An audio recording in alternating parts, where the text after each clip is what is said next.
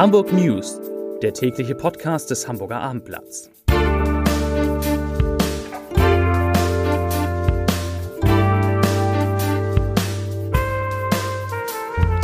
Hallo, moin, moin und herzlich willkommen zum Abendblatt News Podcast vom 29. Dezember. Mein Name ist Matthias Iken und meine Themen in den nächsten Minuten sind, wie ist die aktuelle Corona-Lage? Warum werden Benzin und Heizöl 2021 teurer? Und wie geht es in der Tourismusbranche weiter? Doch zunächst die Geschichten des Tages. Auf Platz 3 haben die Abendblattleser die Top 200 der Hamburger Unternehmen gerankt. Auf Platz 2 unter abendblatt.de findet sich der Corona-Newsblog für den Norden. Und Platz 1 geht an die Geschichte Silvester 2020. Drastische Einschränkungen, viel Polizei. Und beginnen wir auch die Nachrichten des Tages mit, Sie ahnen es, Corona. Diesen Anstieg hatten wir erwartet und befürchtet. Nach der weihnachtlichen Ruhe ist die Zahl der nachgewiesenen Corona-Neuinfektionen in Hamburg am Dienstag sprunghaft gestiegen. Heute kamen 462 Fälle hinzu. Am Montag waren es nur 153 Neuinfektionen gewesen. Trotzdem ist auch der neuliche Anstieg noch niedriger als in der vergangenen Woche. Die Zahl der Ansteckungen pro 100.000 Einwohner binnen sieben Tagen sank von 145 auf 139. Das Hamburger Institut für Rechtsmedizin ist zu dem Erkenntnis gekommen, dass bei elf weiteren Fällen Covid-19 die Todesursache war. Damit steigt die Zahl der Corona-Toten auf 509.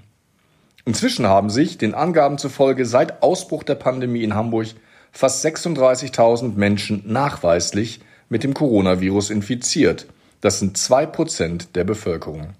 In den Krankenhäusern wurden am Montag 553 Patienten behandelt, 22 mehr als am Sonntag. Und auf Intensivstationen lagen 110 Corona-Patienten, genauso viele wie am Sonntag. Ein Hoffnungszeichen sind die anstehenden Impfungen, aber anders als im Nachbarland Schleswig-Holstein können Hamburgs Bürger noch keine Termine für die Corona-Schutzimpfung vereinbaren. Derzeit werden nur Bewohner und Personal von Pflegeeinrichtungen geimpft, teilte die Gesundheitsbehörde am Dienstag mit. Danach folgen weitere Einrichtungen und Berufsgruppen. Eigene Terminvereinbarungen sind deshalb noch nicht möglich. Sobald aber mehr Impfstoff zur Verfügung steht, wird der Senat öffentlich weitere Bevölkerungsgruppen zur Corona-Schutzimpfung aufrufen, kündigte die Behörde heute an. Hamburger, die aufgrund ihres Alters impfberechtigt sind, werden schriftlich informiert. Impfberechtigte Personen können dann telefonisch oder online einen Termin im zentralen Impfzentrum vereinbaren, das Anfang Januar schrittweise seinen Betrieb aufnehmen wird. Die Energierechnung wird im kommenden Jahr deutlich höher ausfallen. Grund dafür ist die neue CO2-Abgabe, die dem Klimaschutz dienen und den Verbrauch senken soll. Sie trifft aber nicht alle Bürger gleichermaßen. Besonders teuer wird es für Bewohner von alten, schlecht gedämmten Häusern. Bei Bungalows mit Ölheizung dürften die Kosten fürs Heizen in der Spitze um mehrere hundert Euro steigen. Die Energieberaterin der Verbraucherzentrale Hamburg rechnet bei einem von 1977 errichteten Einfamilienhaus im kommenden Jahr mit Mehrkosten von mehr als 200 Euro, in fünf Jahren dürften es sogar mehr als 500 Euro werden. Das Tanken wird ebenfalls teurer. Pro Liter dürfte der Sprit um 7 bis 8 Cent im Preis klettern. Für einen Durchschnittsfahrer bedeutet das Mehrkosten von 110 Euro im Jahr, die bis 2025 auf 240 Euro steigen. Und die letzte Nachricht. Die Stimmung in der Reisewirtschaft und im Gastgewerbe Norddeutschlands hat sich wegen der Corona-Pandemie dramatisch eingetrübt. In der Reisebranche stürzte der am Dienstag vorgestellte Klimaindex der IHK Nord im Vergleich zum Vorjahr von 108,5 auf 20,9 Punkte ab. Das gab es noch nie. Im Gastgewerbe sank der Index von 132 auf 64 Punkte. An der Befragung nahmen 1200 Betriebe teil. Eine Rückkehr zur Normalität erwarten die meisten Unternehmen im Gastgewerbe erst im zweiten Halbjahr 2021, die Reisewirtschaft noch später. Jeder fünfte Betrieb hat schon im Herbst Umsatzeinbußen von mehr als 50 Prozent befürchtet, sagt IHK Nord Geschäftsführer Alexander Anders. Der Lockdown Light und der nun geltende Lockdown hätten die Lage nun noch einmal verschärft.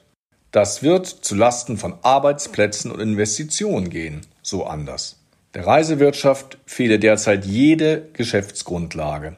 86 Prozent der Betriebe bewerten die vergangene Saison als schlecht. Drei Viertel der Reisebüros und Veranstalter erwarten einen Umsatzrückgang von mehr als 50 Prozent.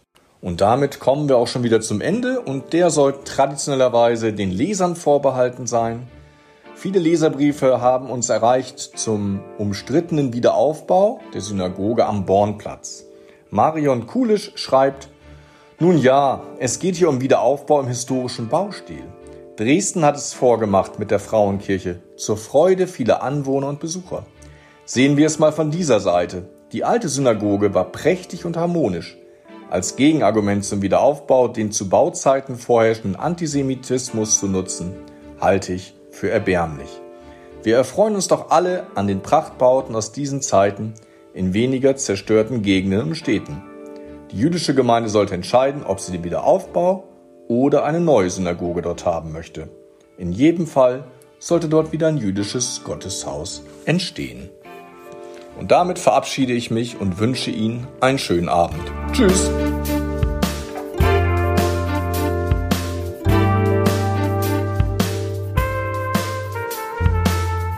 Weitere Podcasts vom Hamburger Abendblatt finden Sie auf abendblatt.de slash podcast.